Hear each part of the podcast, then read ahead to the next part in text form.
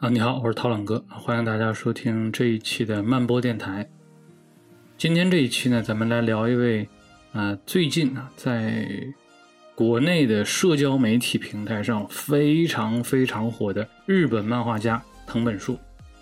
我们来聊一下《再见绘里》啊，这部曾经在国内的社交平台上啊引起现象级关注的这样一部作品。让我们呢，首先把时钟啊拨回到二零二二年的一月份，由日本的宝岛社啊评选的，呃，这本漫画真厉害，二零二二啊榜单揭晓，男榜的榜首被藤本树啊凭借他的短篇作品《蓦然回首》夺得。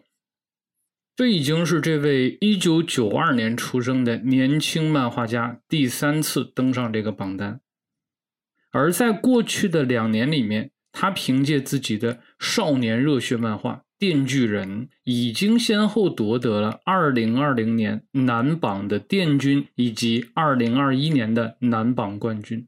再算上他刚刚得到的2022年男榜冠军，现年只有三十岁的藤本树已经连续两年夺魁，成功的实现了蝉联。那么这也是这个榜单创立至今十六年间发生的第二次蝉联。上一次呢，则是由漫画家于海野千花凭借他的代表作《蜂蜜与四叶草》蝉联了二零零六和二零零七年连续两届的女榜榜首。这本漫画真厉害啊！这个榜单是由宝岛社数量庞大的读者群体。用不记名投票的方式评选出来的，在某种意义上讲啊，它会兼顾到大众商业性和小众艺术性两方面的读者的需求。而从以往的获奖名单上看呢，既不乏像《死亡笔记》啊、《海贼王》啊、啊《乔乔的奇妙冒险》啊这些热门的主流商业漫画，也有一些像我们刚才提到的《蜂蜜与四叶草》这样相对来说比较小众一点的。冷门作品，蓦然回首呢？它与藤本树二零二一年夺冠的《电锯人》是决然不同的作品。《电锯人》它是不折不扣的少年热血漫，而蓦然回首呢，看起来要剑走偏锋的多，题材呢也更为现实主义。它并不是刊登在漫画杂志上那种长篇连载，最开始的时候呢，它只是一部网络的短篇作品。最早是发布在集英社的漫画网站上，但是呢，它凭借着非常独特的叙事手法和耐人寻味的各种彩蛋啊、细节啊，迅速窜红。发布当天就在日本的社交媒体网站上喜提热搜，甚至创下了二十四小时累计阅读量的记录。第二天就宣布将出版实体书，并且在业内和业外都收获了大量的积极评价。毫无疑问啊，藤本树是日本新生代漫画家里面非常值得我们去关注的一位创作者，而且呢，他在国内也是拥趸无数，而人气非常之高。他似乎很早就已经确立自己要成为漫画家这样一个人生理想。他早年呢，美术科班出身啊，他最早是学油画专业的。上大学的时候就曾经立下大学毕业还没出道的话就去死这样一个 flag。而事实上呢，他也确实做到了。二零一三年的时候，时年二十一岁的他便凭借着《恋爱令人盲目》在 Jump SQ 上的公开发表而宣告正式出道。但是，真正让藤本树锋芒出露的是二零一六年开始连载的《岩泉》这部设定猎奇、分镜放飞、剧情奇诡的作品，奠定了藤本树写点的创作风格。故事主角叫阿格尼，他有着非常强的自愈能力，就像金刚狼一样。他被烈焰焚身，却能够坚强的活了下来，带着永不熄灭的烈焰，踏上为妹妹复仇的道路。在国内漫迷的圈子里面，这部剧情走向惊奇连连的作品被戏称为世界第二自由漫画，仅次于板垣惠介的《刃牙》。而藤本树本人呢，也就顺理成章的成为了。世界第二自由的漫画家，帮助藤本树拿下二零二一年这本漫画真厉害榜单冠军的《电锯人》，是他二零一八年开始连载的商业作品，是一个非常标准的王道热血少年漫。相较于前作《岩泉》，这部作品无疑在自由度、猎奇度、随心所欲或者说胡作非为度上啊更进一步。这部的主角电次啊死亡之后呢，跟炼巨恶魔达成契约，随后呢便以恶魔猎人的身份面对随之而来的各种灾祸。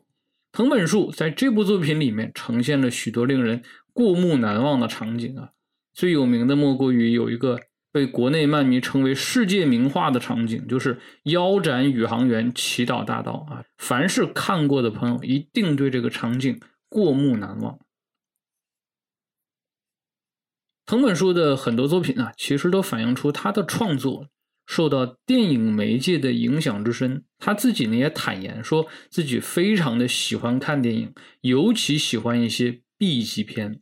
而在他的作品里面，场景分镜往往也是有意无意的向电影分镜去靠拢，在剧情里呢也是埋下了不少致敬经典电影的彩蛋啊，比如说在《蓦然回首》里面，我们可以看到他像《雨中曲》啊。《肖申克的救赎》啊，《好莱坞往事》啊，这些影片的致敬；而在《电锯人》里面，在人物设定、情感内核上，则是致敬了大岛主的名作《战场上的快乐圣诞》。藤本树呢，也曾在访谈中啊多次提到电影对自己创作的影响。而在他2021年的短片作品《再见惠梨》这个作品里面，他则把他对电影的那份执着和热爱全部都灌注其中。以漫画为媒介，为他所爱的电影写了一封情书。再见惠梨的故事呢，几乎全篇呢都是围绕着电影两个字展开的。我们甚至可以认为，在这部作品里面，漫画呢只是作为一种单纯的承载媒介而存在，甚至就连故事的视觉呈现方式，也被藤本树在最大程度上还原为电影式的表达。故事的主角叫犹太啊，他是一名。十二岁的少年，母亲呢身患绝症，自知时日无多的母亲给了犹太一部智能手机，希望呢他能够以拍摄影片的方式来记录自己的最后时光。随后呢，犹太就一直用手机记录下生活的点点滴滴。而《再见惠利》这部作品的绝大多数的故事都是通过犹太所拍摄的影像来讲述的，比如说父母为自己过生日啊，日常的三餐呢。全家人一起去水族馆呢，或者是路上偶遇的野猫啊，等等等等。而就在母亲去世的最后一刻，犹太呢却不想再记录下去啊，他拒绝进入病房，抛下父亲，独自跑出医院。而就在这个时候，他背后的医院大楼却被爆炸夷为平地。随后呢，故事的视角突然一转啊，原来我们刚才所看到的这一切。都是犹太根据母亲死前他所拍摄的素材剪辑而成的自己的一部电影作品，它取名字叫做《暴王误母》。此时呢，正在学校的大礼堂上放映。这部电影受到了几乎所有人的反感，老师认为他亵渎了自己母亲的死亡，而同学们的咒骂、取笑和讥讽更是不绝于耳。于是呢，犹太决定我要跳楼自杀。他来到母亲去世的医院的顶楼，为自己拍摄了临终遗言。而就在他要跳楼的瞬间，他被一名神秘女生拦了下来。这个女生正是惠梨，也就是题目里面“再见惠梨”的惠梨。惠梨救了犹太之后，把他拉到了一个非常神秘的电影小屋里面。那个里面呢，堆满了各种的电影的碟片。然后惠梨就和犹太一起在那里。不间断的看电影。原来啊，这个惠里是犹太的同学，是一位阅片无数的资深影迷。他非常喜欢犹太所拍摄的《暴王误母》，于是呢，希望能够和他一起继续创作。而在随后的相处时间中，两个人的感情迅速升温。犹太构思了新的剧本，延续之前没有完成的影片，而主角呢，则变成了惠里。犹太用影像记录了他们最为美好的日常，一起畅谈电影啊，家庭聚餐呢，海边漫步啊，等等等等。而就像电影里面所常用的那些桥段一样，悲剧呢，往往会在你生活最为美好的时候发生。就在他们在海边拍摄的时候，惠里忽然晕倒，随后呢不省人事。在医院醒来的惠里向犹太吐露了真相。原来呢，他也是身患绝症，时日无多。他之所以与犹太一起拍电影，也是希望有个人能够记录下自己的最后时光。而他之所以喜欢抱王乌姆，其实呢，喜欢的并不是犹太的拍摄，而是他母亲以影像记录人生中途的这个想法。听到这些话，犹太再次深受打击，深感自己被利用了，于是呢，匆匆的。逃出了病房。那么后面的剧情我们就不再剧透了啊。再见惠梨发表之后呢，在内地漫迷中呢是引起了非常大的反响。就在日文原版啊发布之后不久啊，便在国内的各大社交媒体平台上引起了非常广泛的讨论。对于一篇只有两百多页的啊中短篇漫画作品而言，这毫无疑问是非常罕见的。啊，可以称之为现象级的。尽管说藤本树呢被国内漫迷戏称为神经病漫画家，但是呢，这大抵上是基于国内漫迷对他放荡不羁想象力的认可和善意的揶揄啊，而不是一种贬义。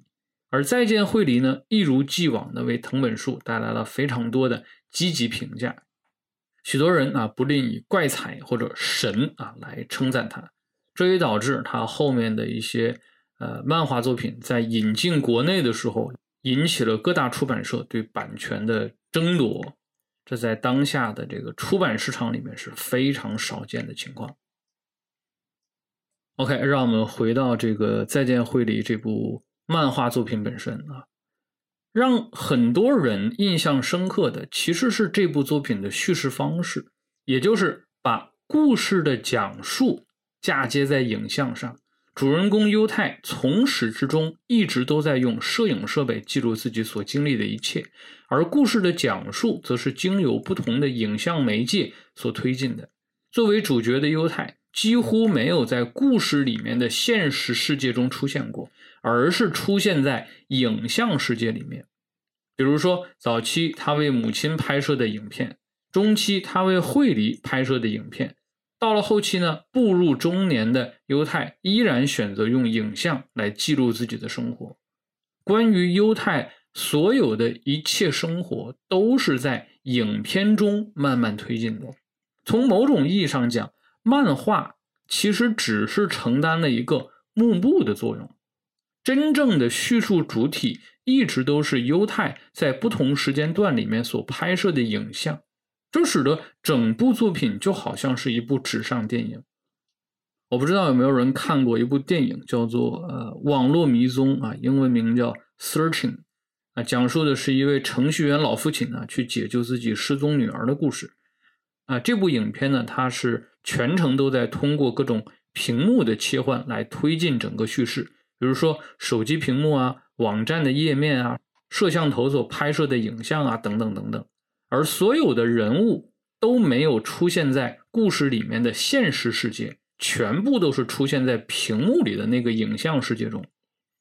那么这一点其实跟《再见惠理》非常相似啊，只不过呢，网络迷踪探索的是影视媒介在不同网络媒体平台上的表现，而《再见惠理》则是把重点放在了影像叙事在纸质媒介上的延展性。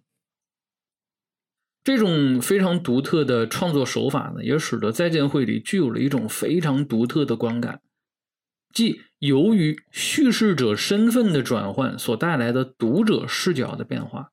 在传统的漫画叙事里面，大多数作品都是以上帝视角来推进整个叙事的，读者呢是以第三人称视角来跟随主角的行为。第一人称视角的作品呢，在电影里面有不少的先例啊，比如说《女巫布莱尔》。或者克洛夫档案，观众呢是借助主角的视野而成为主角本人。再见惠梨呢，其实也是这样的啊，读者是借助犹太的视野成为了他本人，这就给予了读者一种第三人称视角下的第一人称叙事这样一个非常奇怪的观感，而这也是这部作品非常令人着迷的地方。故事一开篇呢，就是把读者带入到这个独特的影像世界里面，故事是从犹太的生日会开始的。最开始的画格呢，呃，展现的是为犹太庆生的父母。紧接着，画格转向了犹太自己，然后呢，通过频繁的视野切换、虚实的抖动线条以及令人生疑的固定视角的场景，反复的提醒读者：你们看到的场景并不是常规的漫画画格，而是犹太所拍摄的影像。而值得注意的是，这些画格大多采用了相同的宽屏尺寸，这同样呢，也是为了提示读者这些画格具有的银幕的特质。在整篇故事里面呢，宽屏画格占据了绝大多数的版面，这表明几乎所有的故事都是发生在某块银幕之上，而整个故事呢，则被包装为一部伪纪录片。只不过呢，影像的呈现并不是被固定在同一媒介之上，而是在不停的变换媒介。有的时候是手机的屏幕，有的时候是摄影机的监视器，有的时候则是真正的电影屏幕。而银幕上所呈现的故事，其实也是分为很多种啊，比如说有拍摄的素材，有电影的正片，也有拍摄的花絮等等等等。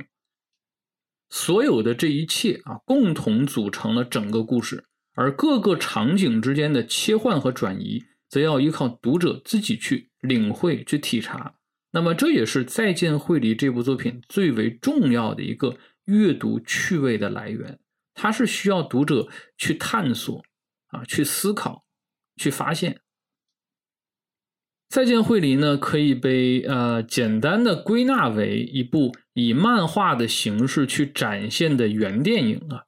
故事的主体呢，可以被视为是一部关于电影的电影的电影。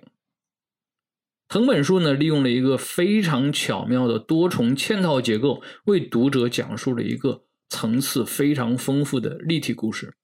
从内到外，至少包含三层嵌套结构。首先呢，是犹太以母亲生前拍摄的素材所剪辑的电影一，主角呢是母亲。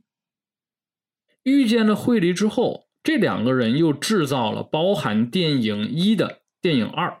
这次的主角呢，就变成了惠梨。而成年之后的犹太呢，在经历了一系列的家庭变故之后，重新回到了电影小屋。他的这段经历可以被视为是包含了包含了电影一的电影二的电影三，而这次的主角就变成了犹太本人。那么这就是我刚才所说那个非常绕口的啊，关于电影的电影的电影这样的一个概念。那么也正是由于啊，具有了这么复杂精巧的叙事结构。再见惠梨呢，才拥有了非常高的观赏性和解读性啊，它的解读空间其实非常的大。在国内的各大网络媒体平台上，我们可以找到非常多的啊，从各个角度去解读这部作品的视频也好，文章也好，非常之多。藤本树呢，他赋予了这部作品悬疑电影般的悬念啊，一路高高吊起读者的胃口，不断挑拨读者的神经与情绪啊，可以说演绎出了一场。啊，剧情跌宕起伏、多次反转的纸上电影。尽管说，呃，再见惠梨凭借电影式的叙事手法，成功的博得了读者的眼球。啊，至于漫画媒介电影化的得失啊，这个议题我们可能会在后面再探讨啊。尽管再见霍利这部作品啊，它凭借电影式的叙事手法，成功的博得了。读者的眼球，但是事实上，藤本树并没有止步于单纯技术层面上的变化，他反而把更多的精力放到了剧情之变上，也就是利用视角转换啊这种呃具有一定欺骗性的特殊方式，不断的在剧情上寻求反转。每次当读者深入到故事的十字路口的时候，他就会把故事导向另外一个完全出乎意料的方向上去。那么我觉得呢，这其实也是跟藤本树所选择的这个电影式的视觉叙事啊是一脉相承的。在视觉上依靠电影感营造出了不同于常规漫画的氛围感。那么在剧情设计上呢，也同样是跳脱出了传统漫画叙事的套路，力求不要跌入商业漫画流水线式创作的窠臼之中。因此呢，再见绘里它是创造出了一种非常独特的奇幻色彩。奇幻这个词呢，在故事结尾处呢，也是多次被提及，也算是藤本树自己对于呃创作手法的一种点睛吧。所谓的奇幻色彩怎么理解呢？啊，我觉得是这样，我们可以把它理解为藤本树本人对于相对固化的商业漫画创作套路的一种叛逆。也就是说，主流商业漫画的创作呢，其实是有着一套行之有效的创作规则的。作者也好，还是漫画编辑也好啊，往往会根据这些经验去制作，而不是创作作品。但是呢，这在另外一方面呢，也造成了漫画作品缺乏突破和新意。而藤本树呢，则是希望能够打破这种束缚，通过一些非经验主义的手法，来为作者去增加一些意想不到的奇幻色彩。他其实呢，非常清楚的知道读者想要看什么，但是他偏偏。就不给你看这个，他偏偏要往别的方向上去走。这其实，在藤本树之前的作品里面呢，也非常常见啊。剧情的走向往往是出乎所有人的意料，角色的命运呢，也往往是不按常规套路发展。比如说《岩泉》里面阿根尼跟这个杀妹仇人德玛之间的命运纠葛，再比如说《电锯人》里面大反派马奇马最终的命运。藤本树的处理方式绝对不是正常人能够想象得到的。那么，在《再见惠理》这部作品里面呢，啊，这种超脱于现实之外的奇幻感也是存在的。而这种感觉呢，其实是在不可信的视角以及不可靠的叙述者两者的共同作用下所产生的。前者呢，更多的是借重于电影化的视觉场景。而后者呢，则更多的是体现在剧情的诡谲多变上。我们先来说一下第一个啊，不可信的视角，主要体现在藤本树对影视界面啊欺骗性的利用上啊。比如说，故事开篇的前二十页，记述的是犹太用手机拍下的这个母亲最后的时光。就在读者刚刚接受哦，这不是画格，而是影像资料的这样的一个设定的时候，医院大楼的爆炸。让读者对刚才还笃信不疑的认知产生了质疑啊！医院爆炸了？医院真的爆炸了吗？这真的是对我刚才理解的那个现实世界的真实记录吗？如果这是真的，那又是谁为犹太拍下了这一切呢？紧接着，读者就会发现，哦，原来自己被视角所欺骗了。镜头拉远，画格的边框收缩为银幕的边框。刚刚看到的一切，原来是一部正在上映的电影。而为了强调这种场景的转化，藤本树还特意用了一个影院银幕的场景啊，彻底的粉碎了原有场景里面的第四堵墙，强制读者跳出原有的场景，然后进入到他新设定的场域里面去。这无疑呢，就是利用了戏剧里面常用的渐离效应，对吧？来营造强烈的出离感。强化读者在受骗之后的震惊程度。与我们刚才提到的这个影院银幕呼应的呢，还有一个手法叫黑幕。在故事的后半部分啊，出现了连续的黑幕画格，作为第二段电影，也就是呃惠梨作为主角的那部电影的结束啊。关于这些黑幕画格的理解，其实有很多啊，比如说这是还原了电影结束后的。片尾黑幕象征的是电影的终结，也可以说曲终人散。当然，也可以把它理解为录影的开始或者结束，也就是摄影设备开关机时的黑屏。但是，不同的理解会对剧情的解读产生非常大的影响。所以，读者在面对这些狡黠的画格的时候，一定要多留个心眼。再比如说，故事里面的场景啊。呃，其实大抵的可以分成两种，一种是拍摄场景，一种是放映场景。前者呢是犹太所记录的真实的啊日常生活，后者呢则是他所创作的虚拟的电影片段。但是呢，这两者往往是同时并存的，甚至有的时候会被刻意的混淆，以达成一种不可信的状态。最为显著的一处啊，是惠梨去犹太家中跟他的老父亲吃饭。真实记录与虚实拍摄这两者可以说相互交织，让读者一时难以分辨究竟是处于何种视角之下。那么这也让整个故事的欺骗性陡然上升。与不可信的视角啊相对应的，其实是叙事者本身也是不可靠的。不可靠的叙事者，指的是叙事者在陈述事件的时候，会捏造一些不易察觉的情节，以蒙蔽观者的判断。这样的设定，其实在很多的艺术作品里面都有应用。比如说，我们大家很熟悉的电影啊，《少年派的奇妙漂流》啊，再比如说，美漫读者可能非常熟悉的《知名玩笑》。这些作品的故事，它的发展都是以主角的自述来推动的。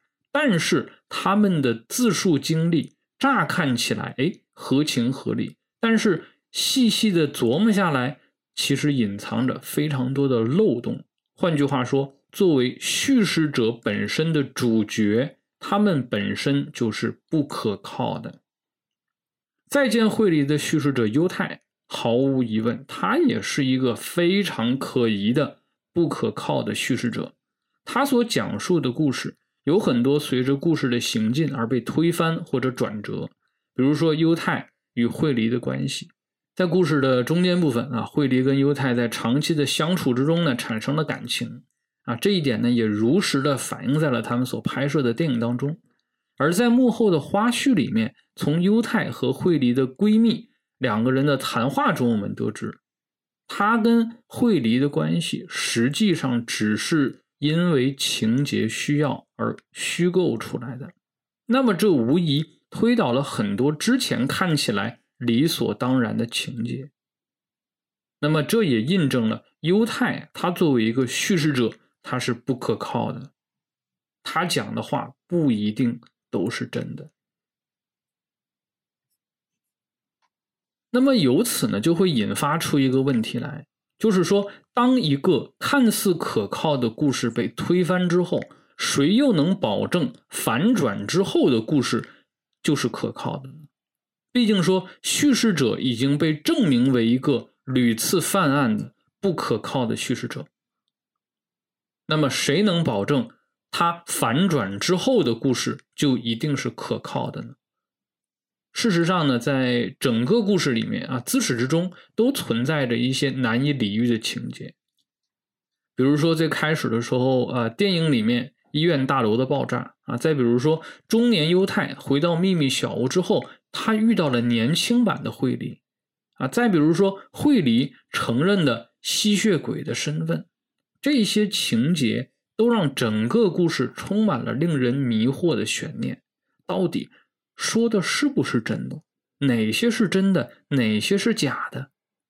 那么这就为读者留下了非常大的解读空间，使得一千个读者眼里就有一千个哈姆雷特。每一个人对这部作品的解读都可能是独一无二的。而在这其中呢，我觉得有一个呃最值得一提的情节，也就是前后的两次爆炸。在我看来呢，是整个故事里面最为令人生疑的情节。第一次爆炸呢，发生在少年犹太逃离医院之后；第二次爆炸呢，发生在中年犹太离开神秘小屋之后。这两次爆炸到底有没有发生？如果有的话，又各自象征了什么？比较主流的解读是什么？是这两次爆炸呢，其实是犹太。捏造出来的、想象出来的，并没有真实的发生。他们更多的是象征了犹太心境的改变。前者呢是逃离母亲强势的掌控欲，而后者呢则是与自我封闭的一种和解。而如果说啊这个爆炸情节是虚构的，那是否说明了整个故事其实都有可能是虚构的？或者说整部故事其实自始至终都是一部电影，而之前。所有的那些看似跳脱出电影的情节本身，也不过是电影情节的一部分呢？都是设计好的呢？是否就好像《盗梦空间》里的多重梦境一样，《再见惠梨》中也存在着类似的多重电影的设置呢？对于故事里的角色而言，在他们打破第四堵墙之后，他们是否处于一个被？第八堵墙，甚至第十二堵墙封闭的更大的舞台上呢？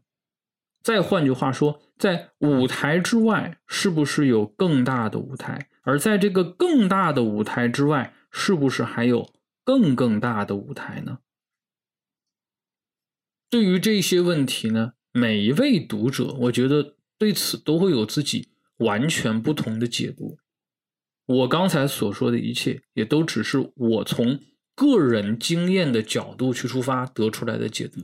这个解读一定不是唯一的，而藤本树本人似乎也没有提供所谓的标准答案。他所做的就是营造一个充满奇幻色彩的叙事空间，然后引发读者的思考和质疑，而这才是他想要的结果，让读者不再无脑的被那些快餐漫画所引导，而是找回久违的阅读的意义。最后呢，我们再来谈一下媒介之争这个话题啊。呃，《再见惠梨》这部作品最大的看点，那无疑就是漫画的电影化，也就是呢，以漫画媒介作为载体去呈现一段电影化的图像叙事啊。但是这同时呢，也是争议最大的地方啊。有人认为这种方式拓宽了呃漫画图像叙事的表达边界，也有人认为啊。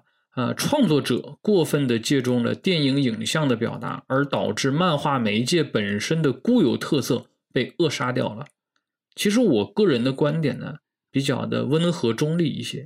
首先呢，我认可藤本树在《再见会》里面所做出的所有尝试，这对于一部处于商业漫画框架之下的作品而言，我觉得已经非常难得了。它所引发的现象级的热度。也佐证了它在商业上的成功，但是呢，在另外一方面啊，我也必须得承认，把电影化的影像表达方式嫁接在平面媒体上，本质上是冲淡了漫画媒介图像叙事本身的特点啊。一个最为显著的例子，就是导致了分镜的僵化和刻板，宽屏画格占据了整部作品的绝大多数的版面，而同时呢，大量固定视角的重复场景啊，以及空镜。无疑呢，强化了电影线性叙事与漫画片段化场景这两者之间的一些割裂。但是呢，如果说啊，我们考虑到作品本身的性质，我本人呢，仍然是偏向于给出一个非常积极的评价。一个不容忽视的前提是什么？就是这是一部定位商业出版的主流作品。那么这就决定了它必须遵守的前提条件。就是要在有限的容量中引发足够的读者关注，以及后续的可持续的探讨。它所采用的任何形式也好，手段也好，都是为这个目的服务的。而再见惠梨呢，我觉得他交出了一份令人满意的答卷啊。尽管说他采用了一个非商业传统的方式，但是呢，却获得了在商业上的巨大成功。除了巨大的互联网流量之外，电影化的表达方式也得到了极大的关注，并且得到了业内外的积极探讨。赞成也好，反对也好，对于作品和作者本身而言，只要是有所探讨，都会产生积极的作用。在国内的漫迷群体中呢，藤本树啊，呃，被拿来跟这个美国漫画家克里斯维尔相比较啊。有人认为藤本树在图像叙事的表达上啊，有着跟克里斯维尔。异曲同工的追求啊，比如说《再见惠梨》里面对虚实结合、时间流速、电影空镜、月轴视角啊，在这些方面上的尝试啊，在克里斯维尔的作品里面呢，也都有出现。比如说，在他的名作《吉米·克瑞根》里面啊，就有很多类似的场景。但是我个人而言啊，我对这种比较倒不是非常的赞同啊。在我看来，尽管说两者在图像表达上确实有一些。根源性的相似，但是呢，在具体的呈现方式上还是存在着根本性的不同。而最为重要的一点是什么？在于两者身份的完全不同，即主流商业创作者跟独立创作者之间的完全对立。身份的不同，其实决定了他们各自作品在创作意图上本质上的差异。对于藤本树而言，重要的是什么？是。探求对已知的商业漫画固有模式的突破，打破已有的经验主义叙事方式的牢笼，从而呢，在已知之中寻找新的表现方式。而对于克里斯威尔而言，重要的是去探究图像叙事边界之外的未知的领域。因此呢，他更多的是在未知的荒野上去探索。